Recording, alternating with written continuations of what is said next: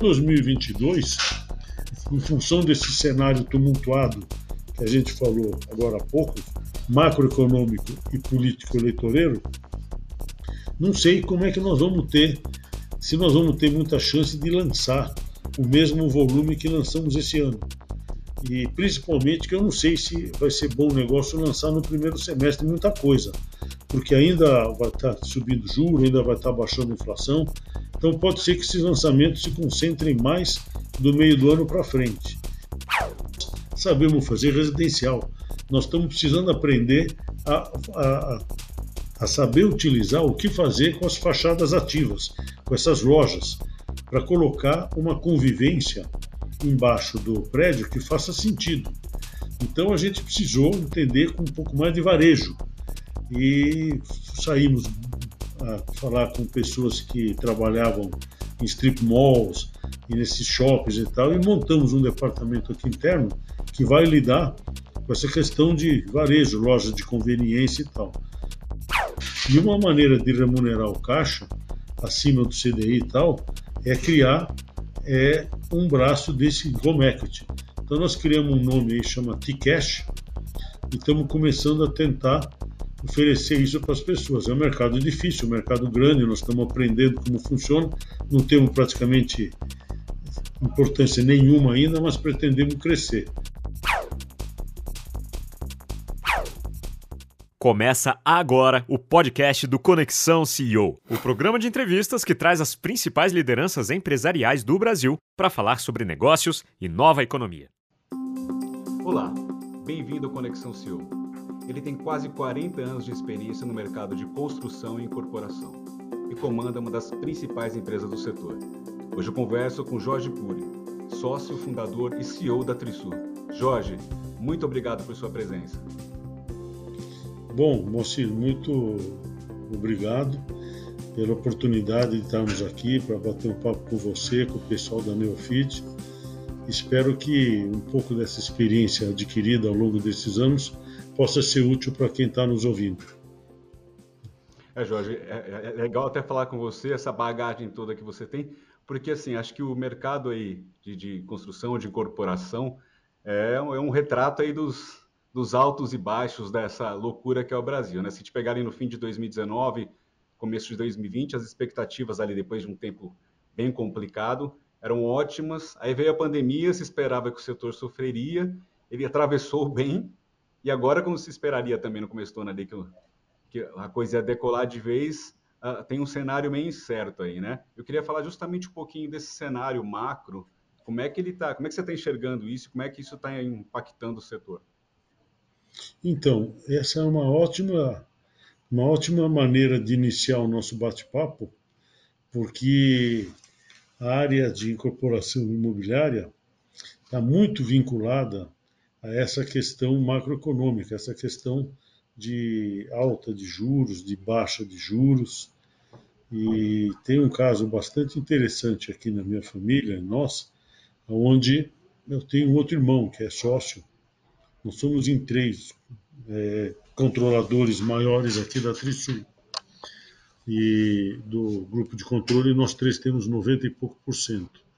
Mas o meu irmão mesmo é um só, né? José Roberto. Meu outro sócio é Michel. E meu pai, lá atrás, lá no começo da nossa carreira, 40 anos atrás, ele disse que a gente deveria ter sempre um pé no mercado financeiro e um pé no mercado imobiliário. Você vê que, no primeiro momento, eu falei, por que, que ele está falando isso, né? Daí ele falou, não, meu filho, presta atenção que o Brasil é um país bastante instável e no momento em que os juros estiverem altos, o lado financeiro vai navegar com vento de popa. E no momento em que os juros estiverem é, baixos, o mercado imobiliário vai navegar com vento de popa. Se vocês tiverem a capacidade de ter um pé em cada canoa, vocês vão estar sempre com 50% de vento de popa. E daí isso calou muito fundo em mim, né? Então, hoje em dia, a gente tem aí a Trisul, incorporadora, nós somos três controladores, conforme eu falei, e nós também temos um banco, chama Banco Tricúria, há 30 e poucos anos que o meu irmão cuida, que atua nesse ramo, ramo é, financeiro. Então, Isso mostra como o cenário macroeconômico é importante, principalmente para a área imobiliária. E eu acho que você tem que aproveitar os momentos onde os juros estão favoráveis, onde você tem pessoas mais interessadas em comprar apartamento, em trocar uma renda fixa por um aluguel, ou apartamento numa posição boa. E isso é que a gente tem feito. E o principal cuidado que a gente tem tido é de sempre tomar cuidado para o dinheiro voltar antes de acabar e voltar antes de terminar o empreendimento, né? Porque essa medida que você vai crescendo nesse mercado imobiliário, eu acho que grande parte dele é uma bela administração de fluxo de caixa e um pouco de inteligência imobiliária, um pouco de uma boa estratégia de localização imobiliária. Dizem que três palavras importantes: localização, localização e localização fazem sucesso no mercado imobiliário. Aliado a uma boa gestão de fluxo de caixa, é a receita do sucesso, pelo que eu aprendi por esses 40 anos. Mas esse briefing rápido é praticamente o cenário para a gente explicar por que, que o setor macro é tão importante, né? Então, voltando um pouco lá para trás, nós estávamos aí vivendo um período super de bonança né, pela Trisul, a partir aí de 2014, de 2015, estávamos, estamos crescendo aí 30, a gente veio crescendo 30% ao ano, CAGR de 30%, aumento em lançamentos, aumentos em venda, aumentos em receita, em resultados e tal e chegamos surfando muito bem no ano de 2019. Para um pouquinho antes, até no final de 2018, quando a gente vislumbrou, Moacir, que tinha aí uma possibilidade do resultado eleitoral bom, aonde os fundamentos vinham, vinham sendo corrigidos desde o final do governo Dilma, o Temer conseguiu dar uma arrumada boa lá na casa, entrando um governo liberal do Bolsonaro com o Paulo Guedes, pelo menos era isso que eles anunciavam lá no começo da gestão deles, falou, puxa, agora é um novo ciclo que, que vai ter um novo ciclo de crescimento. Quanto mais baixo o juro, mais vento de popa tem na área imobiliária. E daí nós fomos procurados pelos bancos e fizemos um follow-on, né, uma oferta adicional de ações, encaixamos... É, segundo semestre de 2019, né? Foi isso, né? Foi, foi, setembro. É. Foi, foi, um dos primeiros a fazer, né? Sim. Aí, foi aquela época que teve uma onda ali, né? Começou uma onda de ofertas de, de Exatamente. follow-ons ali, né? Isso, e daí com isso a gente acelerou o crescimento, compramos um monte de terreno, hoje temos um land bank maravilhoso aí, 5,5 bilhões, todos terrenos localizados em VGV, né? Terreno, uns 30 terrenos aí, todos localizados na Zona Sul e na a zona oeste de São Paulo, que, na minha opinião, é a região mais migratória de valor de desejo, valor, maior valor agregado que tem em São Paulo, sonho de consumo. É, não foi aonde a gente começou a construir, né? não tínhamos dinheiro, capacidade financeira para comprar os terrenos aqui. A gente veio vindo lá da Zona Leste, da Zona Norte, quando conseguimos ter uma capacidade financeira maior, escolhemos o lugar onde tem maior valor agregado.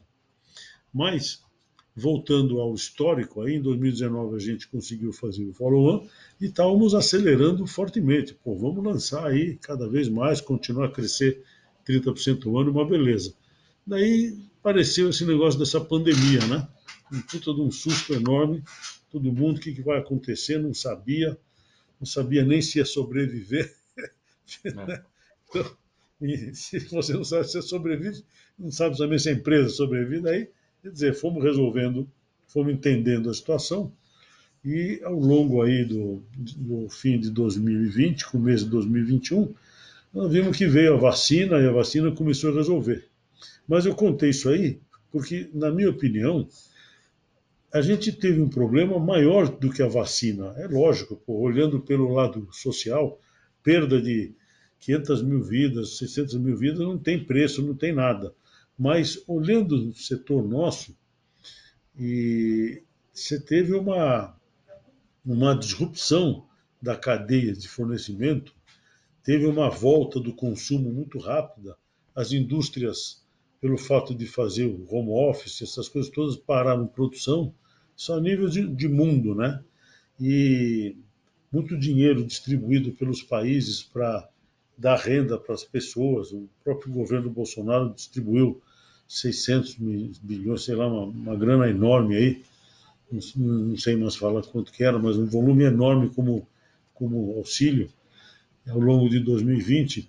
Isso gerou uma inflação, o que para nós é, foi mais pernicioso do que a tal da própria pandemia em si, porque nessa pandemia em si, a gente conseguiu colocar uma série de instrumentos digitais, tour virtual, assinatura eletrônica, como DocSign ou outras ferramentas, e treinamento com nossos corretores, as pessoas se mostraram suscetíveis e abertas a esse tipo de experiência. Fizemos até lançamento 100% virtual, várias vendas de maneira remota. Então, as pessoas estavam em casa, tinham oportunidade de estudar um pouco mais os produtos, e, na minha opinião, os melhores produtos foram cada vez mais sendo aceitos e tendo demanda. Então, não foi tanto o problema dessa vacina a nível do setor de construção incorporação. As obras nunca pararam, nós colocamos um protocolo super rígido, maravilhoso lá, aprovamos com o governador, aprovamos com o prefeito, nunca parou as obras. Os estandes ficaram fechados durante um período e já retomaram, muitos de maneira virtual, conseguimos, tanto que a gente teve um belo resultado em 2020. Então, talvez seja um caso atípico, né? Quem está no comércio, quem está em shoppings, quem tá, não teve o mesmo sucesso, mas agronegócio e indústria da construção teve uma bela resposta a isso. Por isso que eu digo. Destoaram pandemia... positivamente, né? Graças a Deus, para manter emprego, recolher imposto, fazer essas coisas todas. Graças a Deus que, que foi esse cenário. Agora, para nós, o que veio incomodar mesmo foi a consequência disso, né? Porque com a volta do consumo e com fornecimento a nível mundial atrapalhado, veio a inflação, aumentou, veio o aumento de commodities, aumento do dólar, então o preço do aço aumentou, o preço do cimento aumentou, do alumínio aumentou, é, a Braskem soube aí, não é oficial, mas soube que vendeu muito nafta lá para fora, porque o dólar estava caro, daí não tinha nafta para fazer tubo de PVC aqui. O cobre lá no Chile também, as minas fecharam, não tinha cobre. Então, os equipamentos para instalações elétricas e hidráulicas que é, encareceram e faltaram. Então, isso tudo gerou uma consequência inflacionária. O INCC aumentou e tal. E o poder aquisitivo dos nossos compradores não foi, porque muita gente que dependia do comércio e tal ficou recebendo dissídios aí de 5, 6, 7% contra um reajuste de custos da ordem de, do dobro disso. Né? Isso gerou um descasamento que, na minha opinião, está é, tá, tá levando a essa análise macro nossa. Então, só para acabar a análise macro, nós vamos ter um período pela frente de inflação mais alta. O Banco Central está reagindo, é só você ver o que, que o Roberto Campos fala. Vai dar umas doses fortes aí de aumento de juros. Espero que isso faça um efeito rápido, que a gente tenha aí ao longo do primeiro semestre de 2022 uma reversão dessa tendência inflacionária. Vamos contar também com a sorte de que no mundo também a cadeia de suprimento se equalize é lógico que os, os números inflacionários aqui são muito maiores do que lá fora. Lá fora, 4, 5% já é um fenômeno. Aqui é 15, 20%. Então, veja o IGPM que foi para 30, né? Então, se Deus quiser, isso cede, isso volta, e daí nós vamos ter um segundo semestre muito mais palatável. Estou falando já de 22, muito mais mesmo palatável. Com, mesmo com eleições aí, ainda mais essas, acho que essas é. eleições especificamente prometem já ser o cenário promete ser ainda mais conturbado do que já é normalmente num ano é. desses? Mesmo nesse cenário, como é que você enxerga? É, macroeconômico é isso. Agora, eleitoral e político, essa tendência se estica um pouco mais, né? Porque mesmo que você tenha uma reversão da inflação no melhor cenário, se Deus quiser, maio, junho, e o Banco Central possa vir começar a reduzir os juros, para as pessoas se encorajarem aí, elas precisam ter uma visão eleitoral, né? Como a gente teve lá no final de 2018, que daí foi o que eu acabei de falar no começo dessa entrevista. Aceleramos quando a gente viu um resultado eleitoral, um governo liberal prometendo ser liberal, a gente acelerou.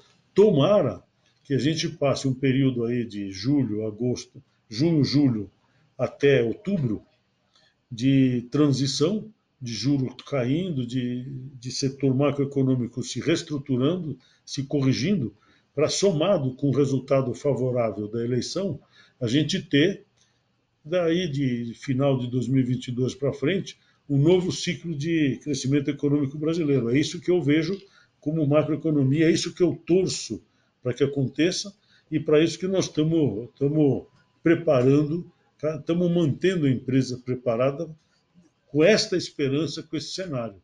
Nós, brasileiros, né, estamos sempre otimistas, estamos sempre achando que vai dar certo, estamos aqui há 40 anos fazendo a mesma coisa, essa é a nossa esperança então, fica que vai dar certo e, se Deus quiser, vamos crescer de novo em 2023.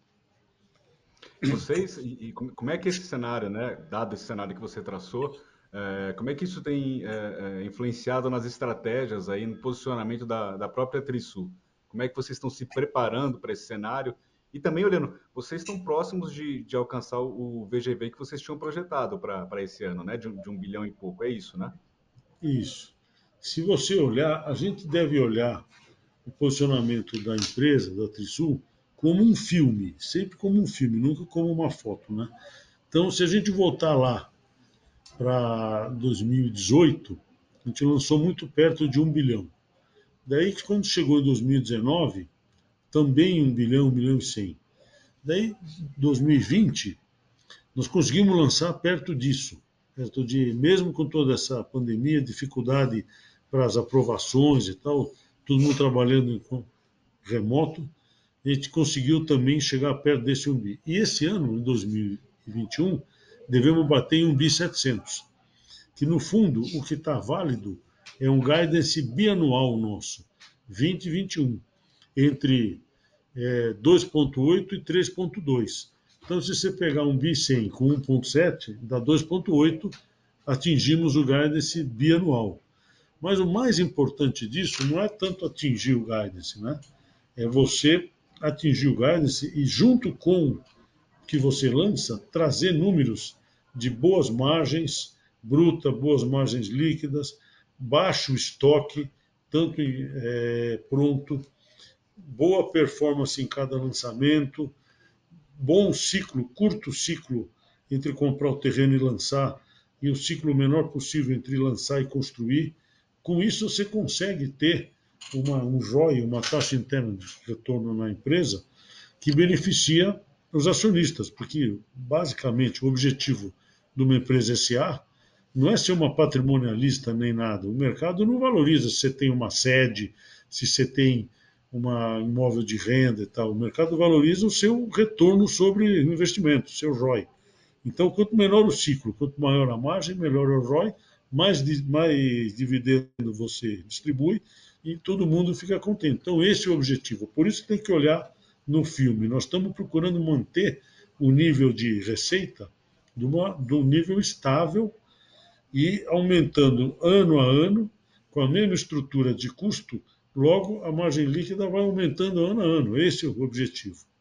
Para 2022, em função desse cenário tumultuado que a gente falou agora há pouco, macroeconômico e político eleitoreiro, não sei como é que nós vamos ter, se nós vamos ter muita chance de lançar o mesmo volume que lançamos esse ano. E principalmente que eu não sei se vai ser bom negócio lançar no primeiro semestre muita coisa, porque ainda vai estar subindo juros, ainda vai estar baixando a inflação. Então pode ser que esses lançamentos se concentrem mais do meio do ano para frente. Mas pelo menos se a gente atingir a média do que a gente fez nesses quatro anos, algo entre um bi e um bi e duzentos, nós já estamos mantendo o nível de receita. É mais ou menos isso, e a rentabilidade, a lucratividade e tudo. É mais ou menos isso que eu estou vendo no filme, Moacir, entendeu? E, é, se eu não me engano, esse ano, agora, no, no, até o terceiro trimestre, vocês lançaram seis empreendimentos, foi isso, né? É, nós estamos com coisa como é praticamente um bilhão lançado. São, são seis empreendimentos. O que, tem para esse trimestre agora, Jorge? Tem Você mais três. Tem mais três. Tem um empreendimento pertinho aqui da, da Paulista, chama Connect Paulista, um empreendimento super bem encaixado, de apartamentos de dois dormitórios, um dormitório e estúdios, que está tendo muita resposta na pré-venda, nas ofertas, é para lançar o próximo fim de semana. É, próximo fim de semana ou esse fim de semana? No próximo. Ah, o próximo, isso. E estamos, eu acho que as expectativas vão ser superadas ali. Muito bom, com o Almirante Leão, né? E, e mais dois outros empreendimentos, aí sim, apartamentos de três e quatro quartos, que é o que nós estamos fazendo cada vez mais. Nós estamos, em função de todo esse cenário macroeconômico, o que, que a gente fez? É, nós estamos fazendo um negócio, Moacir, acima de tudo, numa condição única. Se você olhar no hemisfério sul, se você abrir seu raciocínio para o hemisfério sul da Terra, acho que São Paulo, a cidade de São Paulo, Zona Sul e Zona Oeste, é uma cidade de alto poder aquisitivo, um lugar onde você consegue dar guidance de 2 bilhões por ano tranquilamente, com produtos que se vendam acima de 10, 12 mil reais. E eu te digo, ó, é difícil achar outro lugar na América, no hemisfério sul, que tenha essa condição, que São Paulo tem.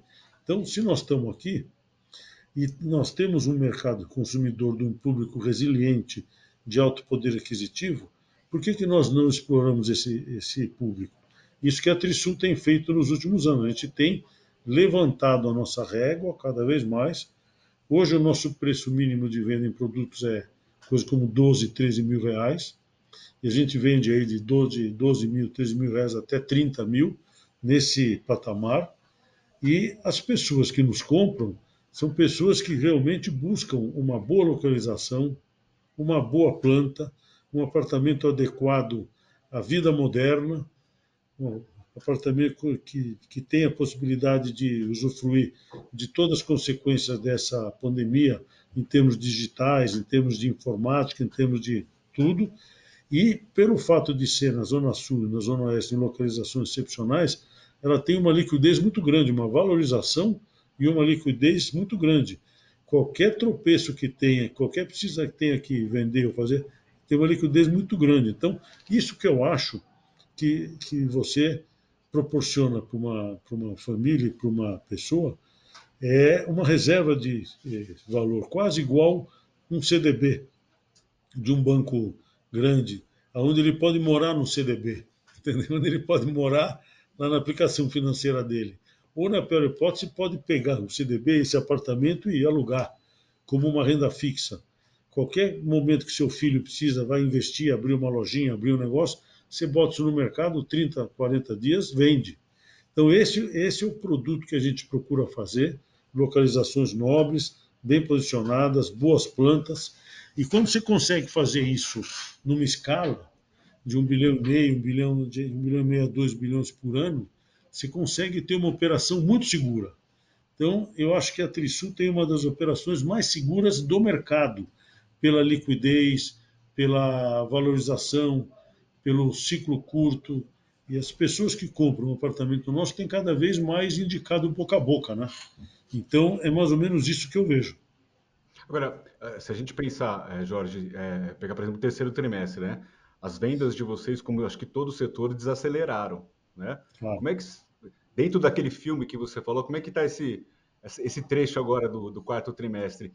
É, qual, qual, qual, você pode passar um pouco uma cor aí de se mudou em relação a esse cenário do, do terceiro trimestre? Essa demanda, essa, como é que ela está?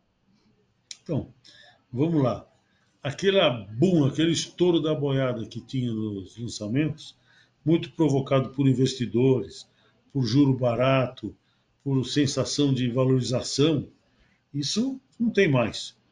Mas nós tomamos cuidado de, pelo contrário, eu acho que até o meio do ano que vem nós vamos ter um período de cuidado dos compradores, eles vão estar olhando. Quem precisa mesmo comprar, vai lá e compra, né? Casou, precisa aumentar, então vai e compra.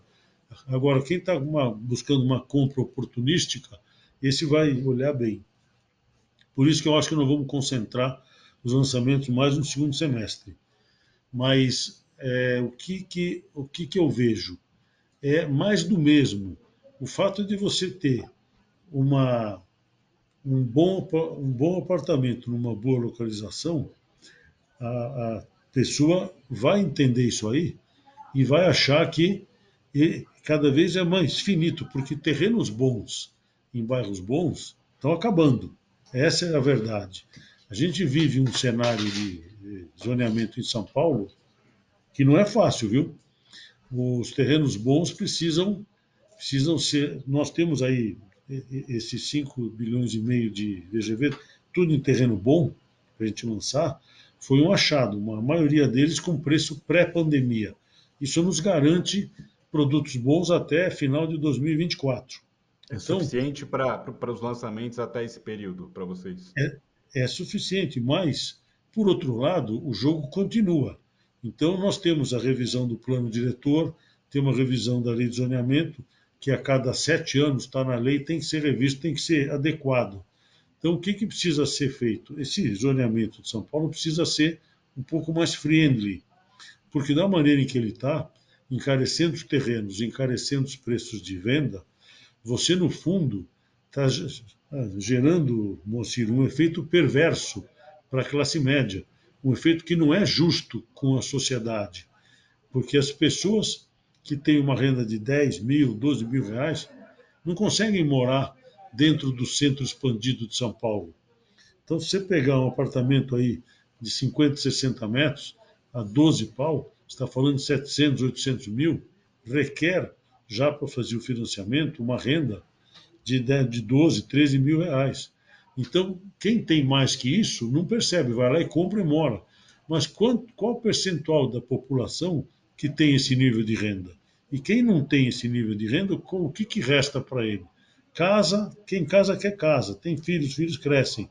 Acabam indo morar nas franjas da cidade, fora do centro expandido. E daí sofre uma hora, uma hora e pouco com o trânsito para vir para o trabalho, para voltar. Os centros eh, de medicina, os equipamentos sociais como praças e cinemas e shoppings e tal, estão muito nessa zona sul e na zona oeste de cultura, shows e tal. Então, é lógico, é uma área migratória. O ideal seria que tivesse mais disponibilidade de terrenos com um bom aproveitamento, com um belo adensamento, porque quanto mais terreno tem, menos, menos custa, mais cai o preço e então o componente nosso é preço terreno, preço de construção e margem de lucro. Se você abaixa o preço de terreno, o preço final abaixa também. Então, você coloca mais gente podendo morar. Tem uma estatística aí que nos próximos 10 anos, a gente até elaborou um estudo lá pelo Secov, pela Abrainc, para defender essa tese que eu estou te falando, mas ao longo dos próximos 10 anos em São Paulo, entre novas moradias, de necessidade de novas moradias, você pode contar com alguma coisa entre 600 a 800 mil unidades. Vão ser construídas, vão ser construídas. Aonde? Você não sabe, mas vão ser, vão ser demandadas e os incorporadores vão construir. Agora, os incorporadores, se tiverem oferta de terreno nesse centro expandido, constroem no centro expandido. E as pessoas moram e adensam o centro expandido, onde tem transporte de metrô, de ônibus e tudo muito, muito mais fácil uma qualidade de vida muito melhor. Se não, elas vão ser construídas nas franjas da cidade. E as pessoas que comprarem esses apartamentos e morarem lá vão sofrer para virem e voltarem para o emprego. Então, você veja como é importante ter essa visão urbanística e fazer essa revisão desse plano diretor e dessa lei de zoneamento, né? E, e, Jorge, é, se a gente pensar em termos do que vocês têm hoje de land bank, né? Como é que tem sido a estratégia? Você falou que ali uh, tem, tem terrenos suficientes até 2024, mas como você também ressaltou, o jogo continua. Como é que vocês têm, ah, têm, têm atuado e como é que tem sido a estratégia de vocês aí na compra de terrenos? Então, em função de tudo que a gente falou desse macro cenário econômico e político, quer dizer, eleitoral, e da, do descasamento do poder aquisitivo da classe média versus os novos preços, então nós estamos cada vez indo mais para cima da pirâmide. E todos esses terrenos que a gente adquiriu são para produtos que são vendidos a mais de 12 mil reais o metro. Agora, eu gostaria muito, Moacir, de voltar a fazer empreendimentos, produtos para com preço de venda entre 6 mil e 10 mil reais o metro, que esse é a classe média. Esse é o carro-chefe do nosso mercado. Esse é onde tem os gerentes, os coordenadores das grandes empresas, tem muitos profissionais liberais, estão no começo de carreira, os autônomos, dono de loja, muita gente ganha aí é, entre 10 e 20 salários. E é esse entre 10 e 20 salários que é o carro-chefe do nosso mercado imobiliário.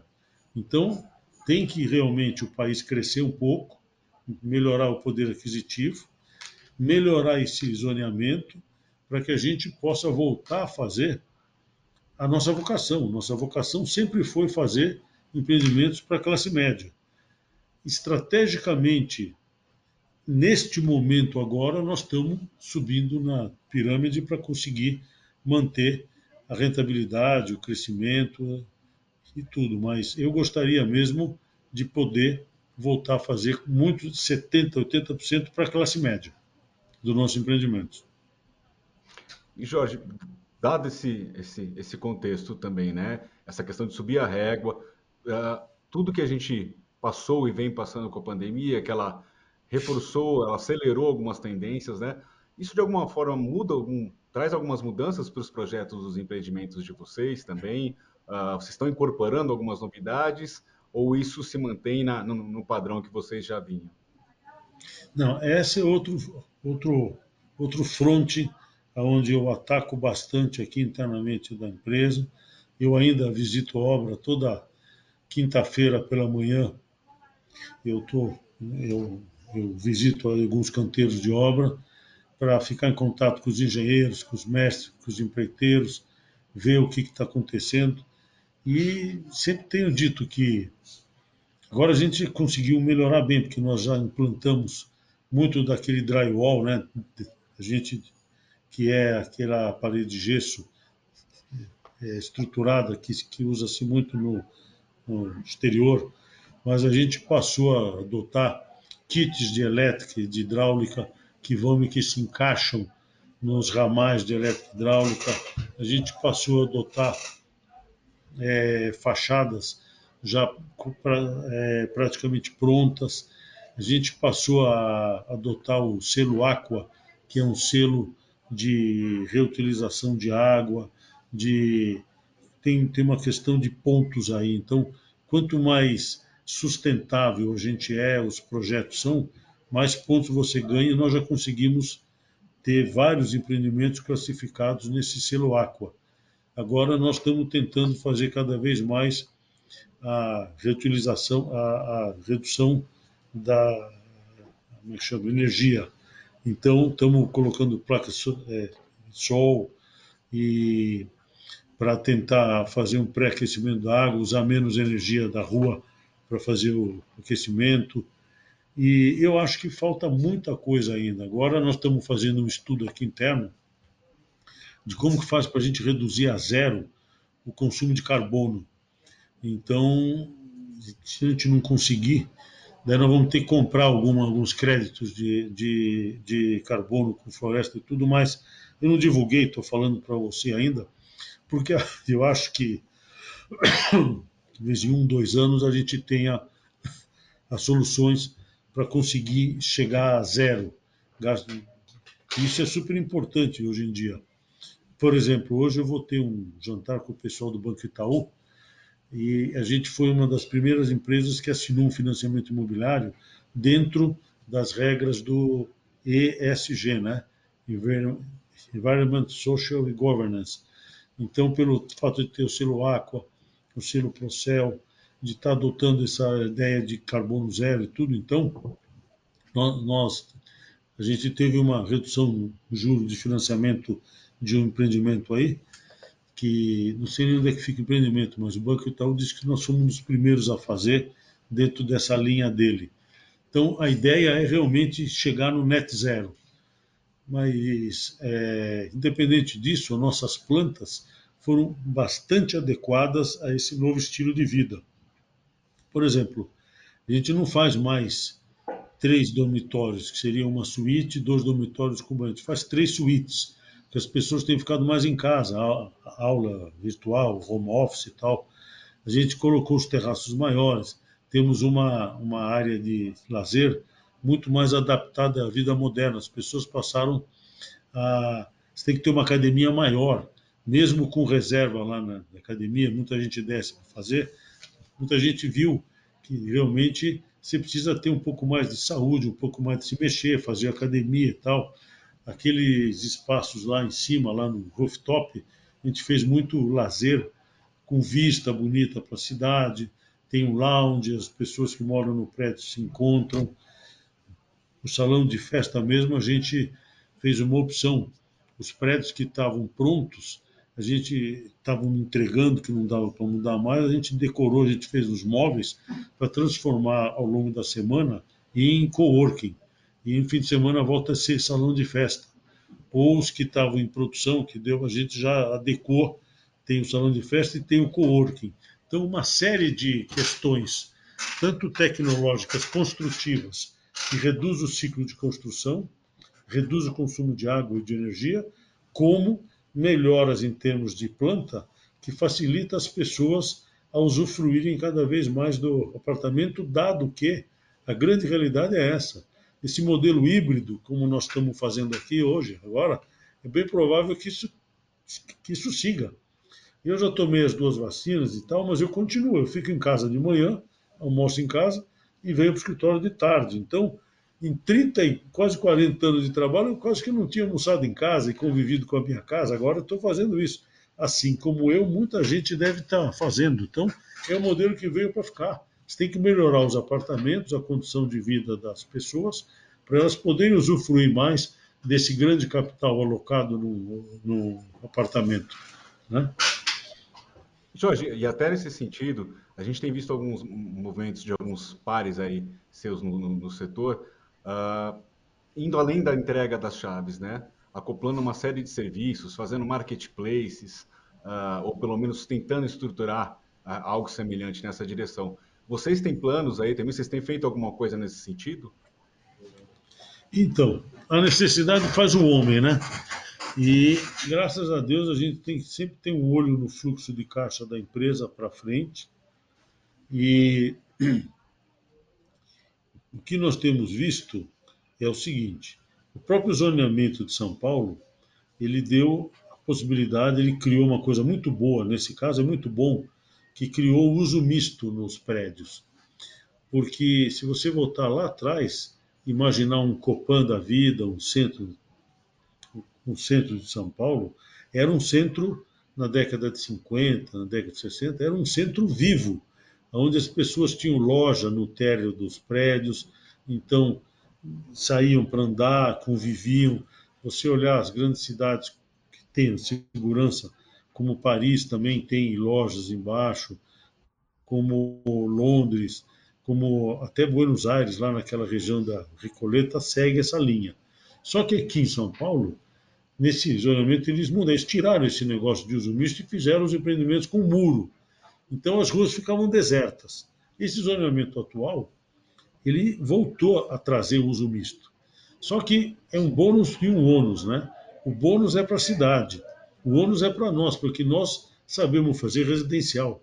Nós estamos precisando aprender a, a, a saber utilizar o que fazer com as fachadas ativas, com essas lojas, para colocar uma convivência embaixo do prédio que faça sentido. Então a gente precisou entender com um pouco mais de varejo. E saímos a falar com pessoas que trabalhavam em strip malls, e nesses shoppings e tal, e montamos um departamento aqui interno que vai lidar com essa questão de varejo, loja de conveniência e tal. Então isso daí está derivando para dentro da própria empresa para ser um centro de negócios, onde você. É um novo braço, é um novo braço de negócio de vocês. É, por enquanto pode ser no futuro, né? Mas então, quer dizer, hoje em dia a gente está destinando, está dando um, o destino correto para as fachadas ativas, para as áreas não residenciais desses empreendimentos, que no fundo a lei deu uso misto e deu um incentivo, né? Então você deve fazer isso aí. Mas você deve fazer isso aí não para virar um mico, depois você está lá com o prédio pronto, com isso vazio. Não dá, né? Então, esse é um ponto que nós estamos criando aí um grupo de trabalho interno, está indo bem, e estamos buscando também strip malls aí por fora, em terrenos que tenham vocação para isso. Paralelamente a isso, o Banco Central instituiu um negócio que chama Home Equity, que a gente tem, tem o que, que é? Na verdade, você pega a garantia imobiliária de uma pessoa que tem um imóvel quitado, dá um dinheiro para ele, ele pode, pode utilizar o dinheiro como bem quiser. É um juro é bem comum, barato. É muito comum nos Estados Unidos, por exemplo. Agora muito comum nos Estados né? Unidos, né? e é uma coisa muito, muito boa. É mais uma fonte de renda. As pessoas que estão no cartão de crédito, estão tá no cheque especial, então, tem um suspiro usando o próprio ativo que está lá parado para poder sair desse ciclo vicioso. Então, nós criamos aqui uma plataforma interna e, como eu, olhando o fluxo de caixa da empresa para os próximos anos, você vê que começa a ficar o caixa positivo. E uma maneira de remunerar o caixa, acima do CDI e tal, é criar é, um braço desse home equity. Então, nós criamos um nome aí, chama T-Cash, e estamos começando a tentar oferecer isso para as pessoas. É um mercado difícil, um mercado grande, nós estamos aprendendo como funciona, não temos praticamente importância nenhuma ainda, mas pretendemos crescer. E, é, e paralelamente... é no, no, no, modelo de home equity, vocês têm algum parceiro para isso? Desde quando vocês estão testando isso? Então, nós começamos a testar uns três, quatro meses atrás, né?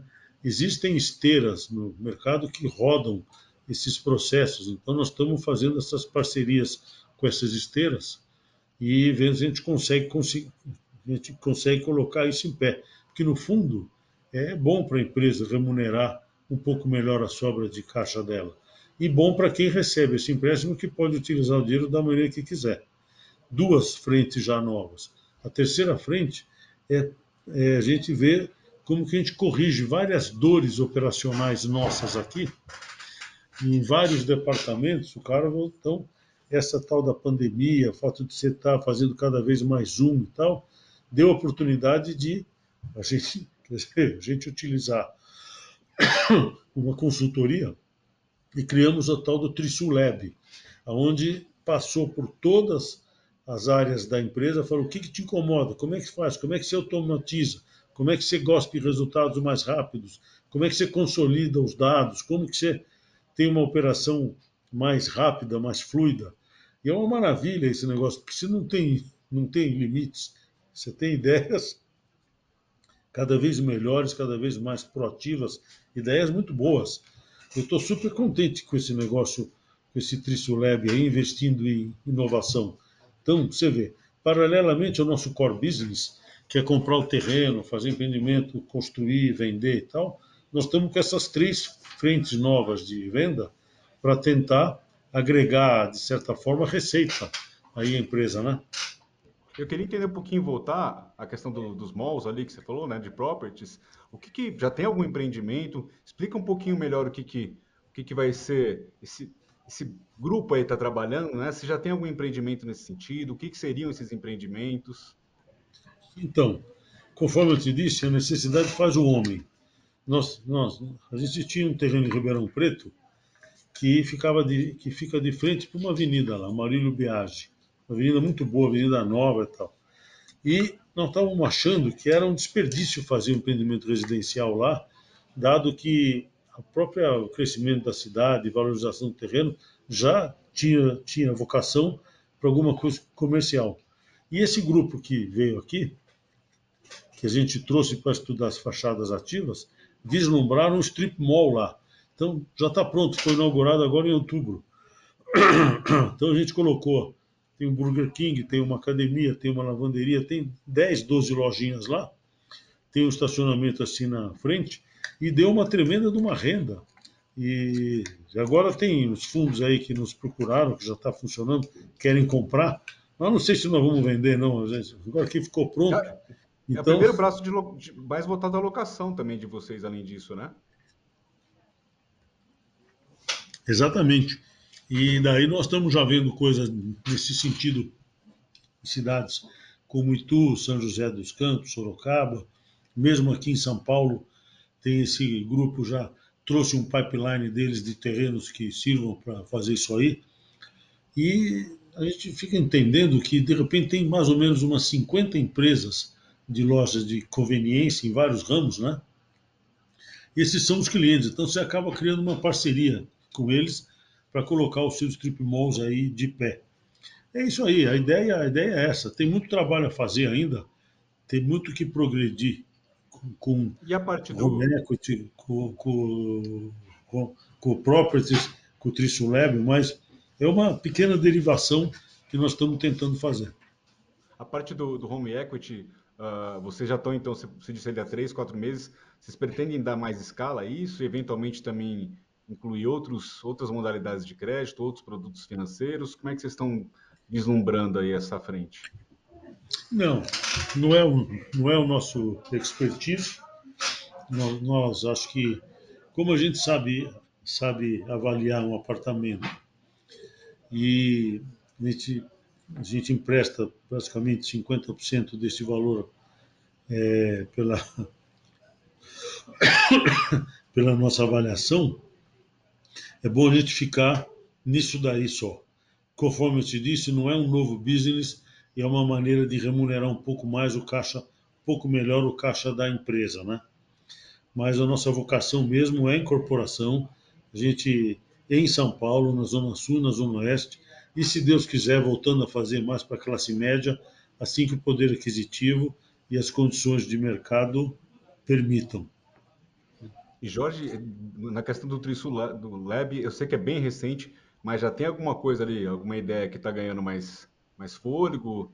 Tá, tá, tá saindo um pouco ali só do plano da ideia mesmo? Alguma coisa que você possa é, falar? Então, em números redondos, alguma coisa assim, a gente é, tinha, a gente detectou umas 45 dores aí. Fomos afunilando, afunilando e, estamos aí umas 5 umas cinco, cinco startups para tomar conta da solução, elas têm vocação para tomar conta de 5 a 7 dores de, que resultaram as mais, mais. Foi fazendo um funil, né? Das 45, 7, com cinco startups, a gente deve fazer o término desse primeiro Trisulab. Em seguida, é, o que sobra dessas dores, a gente cria uma segunda rodada de busca de soluções, startups, para que cresça. Daí vamos reavaliar as dores, porque uma pode ter melhorado, outra pode ter piorado tal. Então, isso foi mais um aprendizado, Moacir. Isso é uma coisa que você precisa criar uma dinâmica, né? Uma, com organização e dinâmica. Vamos corrigir isso aqui. Quando acabar, a gente pega essas aqui vamos corrigir. Isso é uma maravilha, porque integra muito a empresa. Isso é, isso é bem interessante. É, é, mas não é fácil não, viu? É uma novidade. Eu já que estou com uma certa idade, ficar se expondo a isso aí, eu aprendo muito mais do que ensino. E com essa juventude, Acho com essa. É, na verdade, é uma nova. troca ali, né? É ah, não troca, tem dúvida. Verdade, né? Deixa eles irem fazendo. Tem a geração nova aqui. Tenho dois filhos que já estão na empresa.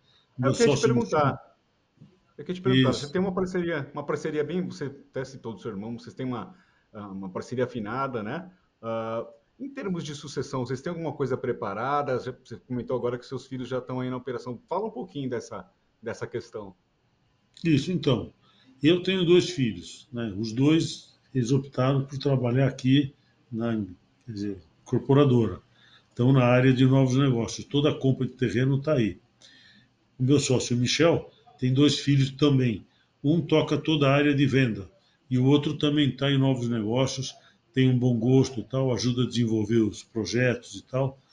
E essa garotada entrando aqui, eles realmente deram vida nova, porque eles são jovens, os diretores são jovens, tem aqui o Lucas, diretor de marketing, que tem a idade deles praticamente, almoçam junto, trocam ideias, têm inovação e realmente trazem ideias e sobre botar a empresa para frente de uma maneira impressionante, né? E temos, então, temos que deixar andar, rodar, temos que dar corda para eles irem. É lógico que cabeça branca minha e do Michel aqui atrás, a gente vai tentando segurar. E o meu irmão fica 100% do tempo dele, fica lá no banco, né? E ele vem no nosso conselho uma vez por trimestre, batemos papo. Eu almoço com ele duas, três vezes por semana, desço aqui no, quer dizer, é, ficou andar embaixo o banco. Então, vou lá eu sou sou do comitê, né? É fácil dar estilingada lá. E quando ele vem aqui, ele dá estilingada aqui. Então, Aí fica tudo certo, né? Essa é, essa é uma parceria boa. Graças a Deus ele é um cara muito, muito, muito competente. Está há 30 e poucos anos fazendo a mesma coisa lá no banco, um banco rentável. E, e o Michel, que é meu sócio, já era meu primo, porque foi casado com uma prima minha. Então, eu hoje em dia tenho ficado mais com o Michel do que com o meu próprio irmão. De vez em quando gera um ciúmezinho, mas não nos entendemos. Graças a Deus está tudo certo. E o principal é que essa garotada toque para frente. E eu estou esperando os filhos do meu irmão, que são mais novos, terem a vocação de vir, escolherem onde querem ficar. De, se quer ficar no financeiro, se quer ficar no imobiliário. Vamos torcer o que eles querem. E aí, Mas, Jorge, é importante. A partir, do, a partir do momento que essa que essa nova geração vai, vai ganhando mais espaço, é, só, a gente espera, né? Que sobre mais tempo para outras coisas. O que, que você gosta de fazer fora aí da, da incorporação? É, sei que você jogava tênis, então o que, você gosta de fazer um pouco aí quando se tem o tempo livre? Ah, a vida inteira eu fiz esporte, a vida inteira. Joguei futebol, joguei tênis, jogo golfe e faço tudo mal, mal feito, mas faço. Né? bicicleta, corrida, faço de tudo, procuro manter o peso e tal. E o que vai acontecer? Naturalmente, dizer, é isso, eu vou passando o bastão, vou ficando cada vez mais no conselho. A governança que a gente criou aqui é muito boa, porque a gente eh, criou um termo aí, uma chama Comitê de Investimento. Então o conselho delegou para mim e para o Michel os votos nos investimentos feitos. Então, na compra de terreno, o comitê de investimento são dois votos e tem que ser por unanimidade.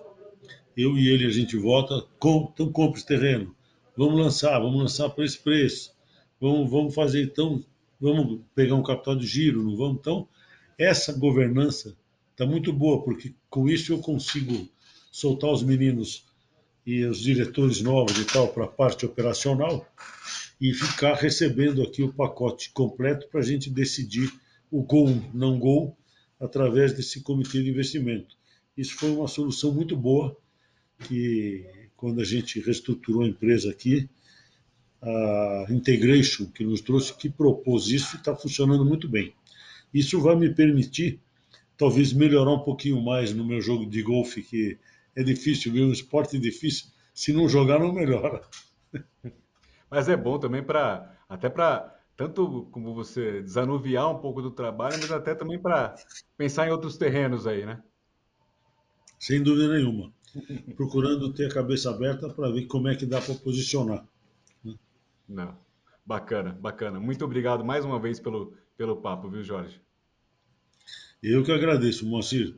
Bacana, a gente falou de vários assuntos, vários temas. Espero que tenha sido útil aí para todo mundo um pouco passar um pouco dessa dessa vida vida desse dia a dia da nossa vida porque empreender aqui no Brasil não é fácil não a pessoa tem que ter sempre um cuidado para não deixar ser pego pelas curvas do caminho pelas mudanças de cenário econômico muito cuidado com a alavancagem e muita atenção no retorno do dinheiro sempre segurança é isso que a gente pode falar e desejar que usufrua um pouco do que a gente falou aqui. Legal, legal. Obrigado mesmo. Mais uma vez, as, as conversas com, com vocês são sempre muito boas.